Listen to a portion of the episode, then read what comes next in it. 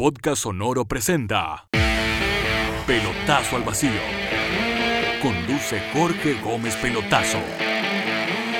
Pelotazo al Vacío. Hola, ¿cómo están? Damos inicio al capítulo 37 de Pelotazo al Vacío con una pregunta, pregunta clave. ¿Por qué amas el fútbol? ¿Eres capaz de responderlo? Yo tengo 12 razones, que si te calzan las 12, lo amas de verdad. Quizás te calzan menos o te traen recuerdos de alguien, de algún familiar, de algún recuerdo, de algún regalo que tuviste en algún momento de tu vida y que te hizo comenzar a amar el fútbol y que hoy te permite también decir lo amo con todo. Es una razón de vida. Son 90 minutos que tengo asegurados en la semana para poder gritar, para poder sufrir. Claro, no es lo ideal sufrir, pero es sufrir por algo que te gusta. Tú te sientas con tu cerveza, con tu vaso de jugo, con tu picoteo, a ver un partido o tienes la chance de ir al estadio, a gritar, a quedar difónico y poder decir amo el fútbol porque es el espacio que tengo y que nadie me lo puede quitar. Y hay que lucharlo, ¿ah? hay que lucharlo, sobre todo porque hay gente que nos rodea que no le gusta el fútbol.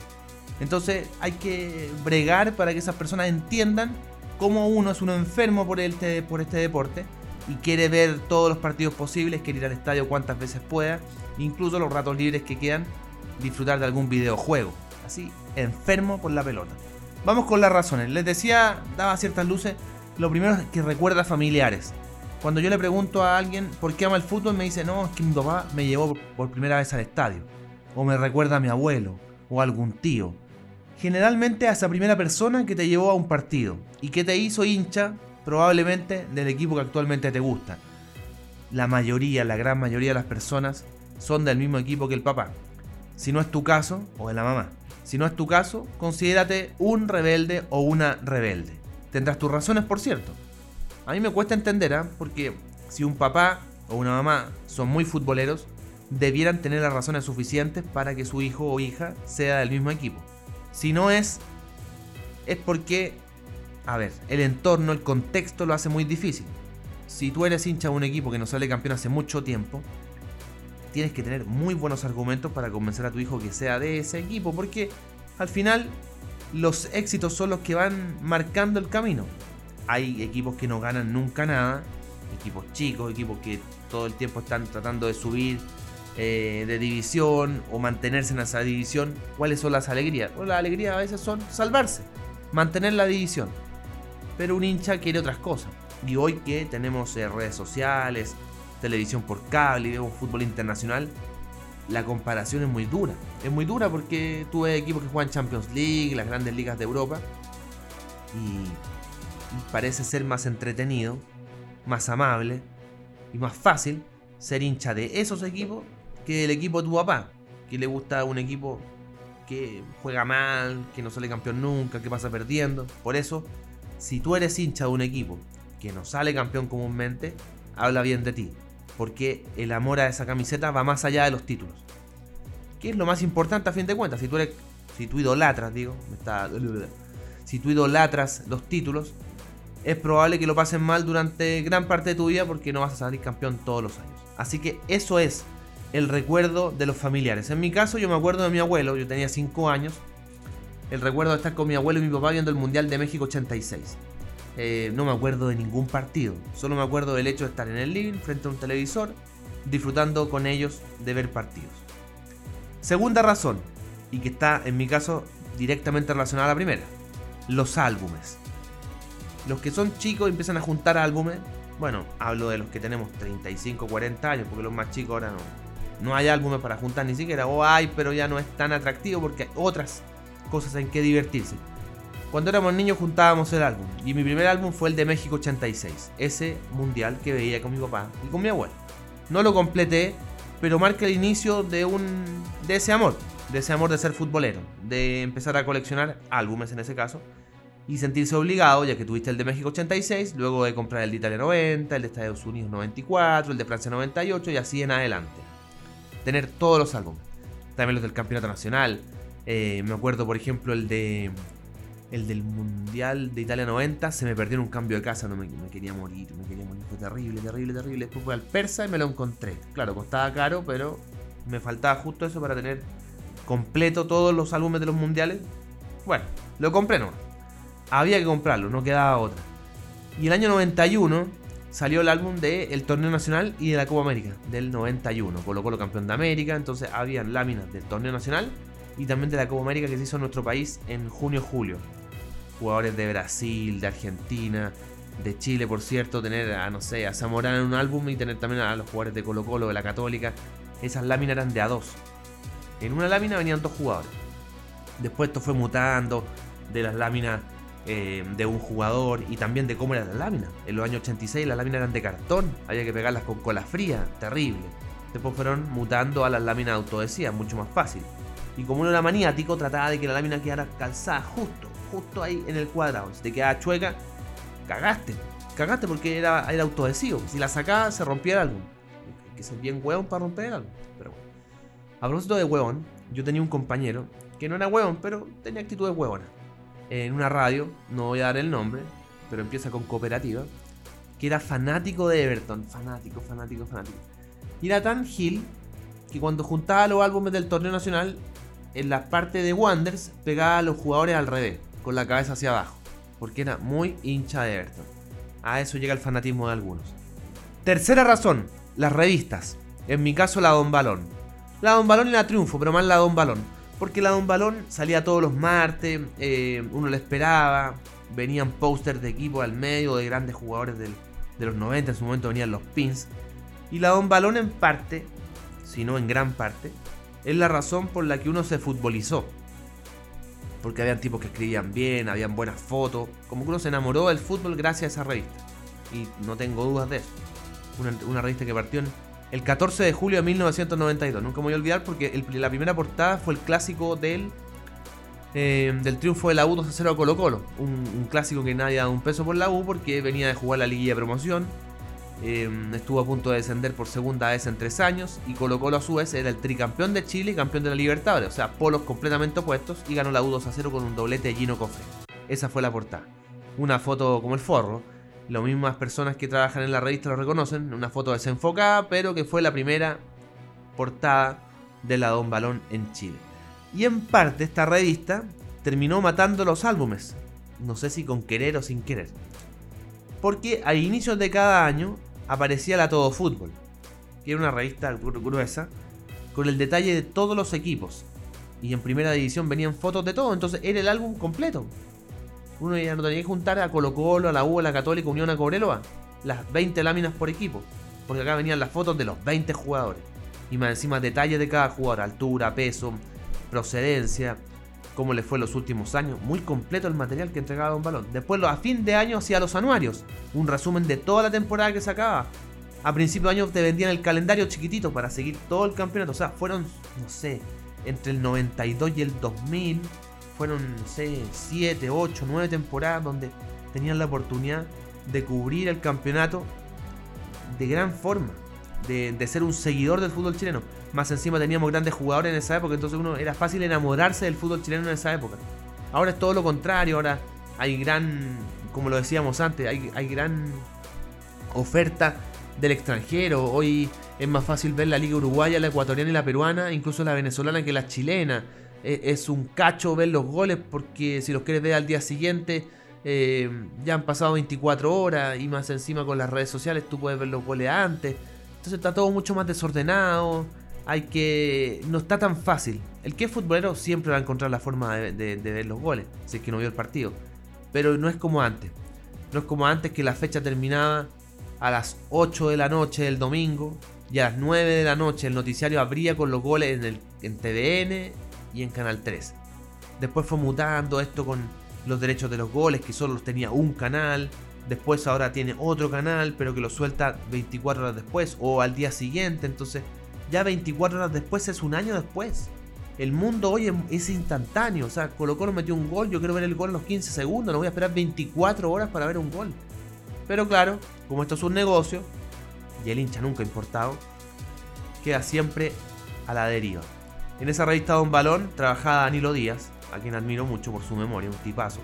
Me corrigió la tesis. Yo hice la tesis de el periodismo deportivo en la televisión porque se cumplían justo 62, 72, 82, 92, 2002. Se cumplían 40 años de la primera gran transmisión que tuvo la televisión chilena y que fue una de las primeras, el Mundial de 62. yo la hice para el 2002, entonces hice un detalle de cómo fueron cambiando la tecnología, cómo fue cambiando en cada mundial, porque al final los grandes cambios se hacían para el mundial. La televisión a color debutó para Argentina 78, el internet en parte para Estados Unidos 94, pero ya establecido para Francia 98, y así cada mundial tenía lo suyo. Bueno, entrevisté a casi todos los periodistas deportivos de Chile en esa época que trabajaron para alguna transmisión. Y se dieron buenas, buenas entrevistas. Algún día les voy a hablar en, en particular de eso, algunas anécdotas de esa, de esa tesis. Bueno, Danilo Díaz tiene una memoria de elefante, me corrigió la tesis y una cantidad de haber tenido, no sé, 20 errores que cuando alguien te dice, no, este programa fue en junio del 93, fue en junio del 93. Y llega Danilo y dice, no, fue en mayo del 93. Y lo corregía, y yo lo corregía. Así que para mí él con Luis Urrutia O'Neill, que es Chomsky, Juan Cristóbal Guarel y Cristian Camaño deben ser los cuatro periodistas que conozco yo con mejor memoria. Yo me considero tener buena memoria, pero estos tipos son tremendos, tremendos. Cuarta razón para amar el fútbol, los juegos. Acá es algo etario, ¿eh? depende en qué momento naciste. Si tenías Nintendo, Super Nintendo, eh, si tenían después eh, consolas posteriores, vino el FIFA, el PES. Cada juego va avanzando en tecnología y todo, pero para mí, para mí en Super Nintendo, el International Superstar Soccer Deluxe es el, el juego. Porque por primera vez los jugadores se parecían o intentaban parecerse a lo que eran en la realidad. No eran puros monos cabezones como en el, en el World Cup, por ejemplo, de, Nintendo, que los jugadores cuando les pegaban un pelotazo se, les salían los ojos, parecían anime japonés. No, acá era algo más establecido. Y se podía hacer goles de mitad de cancha. Se podía transformar al árbitro en perro. Eso es un adelanto. Es un adelanto lo que vimos después. Porque fecha a fecha en el campeonato nacional vemos un perro en la cancha. No me refiero al que entra en la cancha, sino al que arbitra. Con errores que queremos cortar la cabeza a veces. Eh, y bueno, errores fecha a fecha. Manos que en un partido son penal, en otro no. Bueno, ahí está el árbitro perro. Así que esto fue un adelanto. Hago un alto en este capítulo para contarte de Cabañas Foráneo. Ubicadas en un santuario de la naturaleza a orillas del río Maullín, están a 5 minutos del centro de Puerto Varas. Es el sitio ideal, con cabañas para 4 y 7 personas. Búscalos en arroba cabanasforáneo en Instagram. Escríbeles a contacto arroba foráneo.cl o llámalos al más 569 95 45 28 55. Pelotazo al vacío. Quinta razón para amar el fútbol, el equipo chileno, el equipo de que eres hincha. Lo decíamos, tu papá, tu abuelo, un tío, un primo, un hermano, te hizo ser hincha de ese equipo. ¿Pero por qué te hiciste hincha de ese equipo? ¿Te gustaba la camiseta? ¿Te enamoraste de, de- de su estadio? Si es que tiene estadio, claro. Eh, ¿Te enamoraste de, algún título, de alguna campaña, de lo que sea? En mi caso, ustedes saben, yo vivo una encrucijada constante porque Jorge Gómez es de la U, pero pelotazos de Colo Colo. ¿Cómo hacer esa estupidez? Sí, porque a mí de chico, mi papá, mi papá me decía, el color más lindo del mundo es el azul. Obviamente la camiseta que te iba a gustar es la de la U, te empezó a gustar la U, ya, bien. Pero después cuando uno ya es periodista y empieza a trabajar en esto y tiene que decir las cosas como son en parte, no en parte, siempre, en todo. En Chile es bien complicado porque el equipo que ha ganado más títulos es Colo Colo. Y el equipo que tiene más hinchas es Colo Colo. Y el único equipo que es chileno que ha ganado la Libertadores es Colo Colo. Entonces uno tiene que ser sincero, sensato y decir que el equipo más grande de Chile es Colo Colo. Pero el hincha no entiende eso. No, solo el hincha, el termo. Porque dice, pero ¿cómo si hincha la U va a decir que el equipo más grande es Colo Colo? No, pues, es la U. Y el hincha puede decir eso, pero cuando uno decide dedicarse al periodismo ya no puede caer en eso. Tiene que marcar la diferencia y eh, no me cuesta para nada. No es que esté sufriendo al decir el equipo más grande de Chile es Colo Colo. No, porque, porque es así. Y los libros de historia están ahí y hay que leerlo y no se puede tapar el sol con un dedo. Y esto es así. Le gusta al que le guste. Y si no le gusta, nada que hacer. Entonces, en mi caso, el equipo chileno que me enamoró de chico, la U. Un equipo que estuvo 25 años sin ser campeón, pero en mi caso disfruté o sufrí poco ese tiempo porque en el 94 yo tenía 13 años. Viví casi la mitad de ese periodo. Mi papá lo sufrió. Mi papá sufrió el, descenso del 89, del 88. Y mm, pese a eso, siguió siendo hincha. Yo creo que los grandes hinchas son eso. Los que apoyan al equipo en los malos momentos. Porque cuando el equipo sale campeón, bicampeón, tricampeón, aparecen todos. Todos son hinchas. Pero en las malas, los que aguantan al equipo, esos son los de verdad. ¿Qué equipo chileno te gusta? Ese. La quinta razón, quinta razón digo, para amar el fútbol. Sexta razón, un equipo extranjero. Más ahora, como les digo, con tanta oferta, podemos ver la Bundesliga, la Serie A, la Liga Española, la Premier League. ¿Qué equipo te gusta? Yo tengo un sobrino que le gusta el Dortmund. ¿Me encuentra tan fome el fútbol chileno? Que le gusta el Borussia Dortmund. Entonces en su momento le gustaba Guameyang, ahora le gusta por Haaland, Marcos Royce. Eh, no alcanzó a disfrutar ese Borussia Dortmund que salió campeón de la Champions en el 97. Sufrió con la final perdida de la Champions del 2013. Pero ahí está. Fanático del Dortmund sabiendo que no sé, va a salir campeón de, Alemania quizás cuándo, porque con el Bayern es muy difícil quitarle un título. La última vez que salió campeón fue hace harto rato, pero ahí está, le gusta el equipo y bien por él. Quizás a ti te guste el Manchester City, o te ha gustado siempre el Real Madrid, el Manchester United, el Barcelona, el Chelsea, el Liverpool, qué sé yo, la Juventus, el Milan. Algún equipo extranjero te hace amar el fútbol, porque el equipo jugaba muy bien o porque había algún jugador de ese equipo que era muy bueno. Y ahí uno se va enamorando de ese equipo. Séptima razón, la selección chilena. Les decía recién que uno es hincha, o los hinchas que más valen, es cuando el equipo le va mal. Y a Chile le fue mal casi toda su historia. Una selección que no ganaba nada, donde nos fueron metiendo siempre, este, jugamos como nunca y perdimos como siempre, eh, celebrando amistosos con que ganamos como si fueran títulos y en realidad eran amistosos. O sea, ahí bueno, hay un trabajo del periodismo bien, bien triste, digamos, como como tratar de vender corbata en el desierto al hincha. Como el hincha veía que el equipo no ganaba nunca y que, lo único que celebrábamos el tercer, título, el tercer lugar del 62. Cualquier cosa había que festejarlo, un tercer lugar en una Copa América, perder una final. No, no puedes festejar perder una final. Alégrate porque llegaste a una final. Pero si la, perdiste, ponte triste. Tienes que ponerte triste, ¿no? Que eh, la peleamos el 79 con Paraguay, el tercer partido en Argentina. Eh, fue, somos un digno subcampeón. No, ándate a la chucha. Ándate a la chucha porque no, esa, los, niños hoy no entienden eso, no entienden eso. ¿Y cómo uno se lo va a explicar? Tiene 40 años, ¿cómo yo le puedo explicar a mi sobrino a mi hijo, que tiene 5, que perder una final es algo, algo está bien? Y no, no puede ser. A la luz de lo que, lo que hemos visto hoy día, donde Chile fue bicampeón de América, fue a dos mundiales seguidos, es pero una vergüenza. Y durante mucho tiempo la cosa fue así. Y a mí la selección chilena me dio alegría en el contexto de no haber ganado nada, esa clasificatoria Francia 98 fue notable. Ganar casi todos los partidos de local, salvo con Argentina, el 4-1 a Colombia, el 2-1 a Paraguay, el 6-0 a Venezuela, el 1-0 a Uruguay con el cabezazo de Sala. Fue una clasificatoria notable con Sala y Zamorano haciendo entre los dos 23 goles, Chile volviendo a un mundial después de 16 años, eh, pasando octavos de final.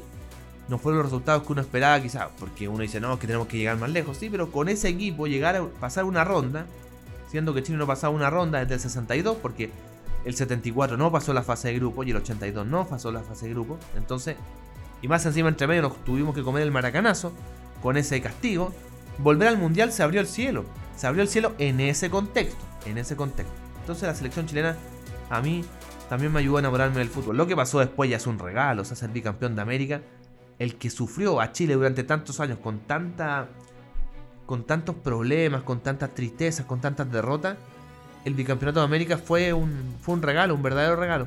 Para los más chicos no lo entienden. Ellos nacieron y vieron a Chile campeón, creyeron que siempre fue así. Ojalá tengan tolerancia a la frustración, porque si no lo van a pasar pésimo en el futuro. Pésimo. Bueno, ya lo están pasando pésimo, porque quedaron fuera de Rusia 2018 y está ahí. Difícil la chance de llegar a Qatar 2022. Octava razón para amar el fútbol, una selección extranjera. ¿Te gustaba el Brasil de Ronaldinho, la Alemania de Mateus, la Argentina de Batistuta, la Francia de Zidane? En mi caso, Holanda. No sé si por el color de la camiseta naranja, pero siempre me gustó Holanda. Desde la Eurocopa del 88, ese equipo de Gullit, de Van Basten, de Koeman, de Rijkaard, equipazo. La camiseta era preciosa. Cobreloa, que también juega naranja, el 92 ocupó una camiseta bastante parecida, o por esos años. Me gustaba mucho ese equipo. Y después, claro, eh, leyendo, viendo videos, supe que perdió dos finales de mundiales de los 70, después perdió la del 2010, es un equipo como casi casi. Pero, pero bueno, es una selección que hizo historia. De hecho, dentro de los libros de historia uno recuerda a los campeones sin duda. Y si uno dice un equipo que no salió campeón y que es recordado, independiente de la tristeza de haber perdido, es la naranja mecánica. Imagínense, un equipo que perdió una final del mundo se la recuerda mucho, el equipo de Cruyff, la naranja mecánica. Eso, mi papá siempre me hablaba de Johan Cruyff. Hoy tengo una polera de Johan Cruyff. Incluso una vez en Instagram dije que era el mejor, el jugador más importante o la persona más importante en la historia del fútbol. Persona. Esto incluye jugador, técnico, dirigente, todo. Porque el tipo como jugador fue exitoso, como técnico fue exitoso, empezó a formar este Barcelona que mutó en lo que fue después Guardiola y todo lo que logró, la Masía y todo eso. Entonces nos damos cuenta de, cómo una persona influyó en, distintas, en distintos, ámbitos del fútbol. Un jugador muy importante. Claro, hoy, alguien dice, no, pero ¿cómo lo va a comparar con Pelé, con Messi? Claro, porque ahí tú te centras solo en el jugador. Solo en el jugador. Pelé no fue técnico. Messi quizás sea técnico en el futuro y saque campeón Argentina del mundo y ahí vamos a hablar de otra cosa. Pero hoy, hoy, si hablamos de la persona, Cruyff pelea por ser la más importante en la historia del fútbol. Para mí la más importante, pero podemos debatir al respecto. También me gusta Suecia, yo creo que por la camiseta también, amarilla, con, con esa, las rayas azules que tenía en el Mundial del 94, ese equipo de Martin Dahlin, Thomas Ravelli, Thomas Brolin, Kenneth Anderson, eh, entre otros. Está también, ¿se acuerdan el de la rasta?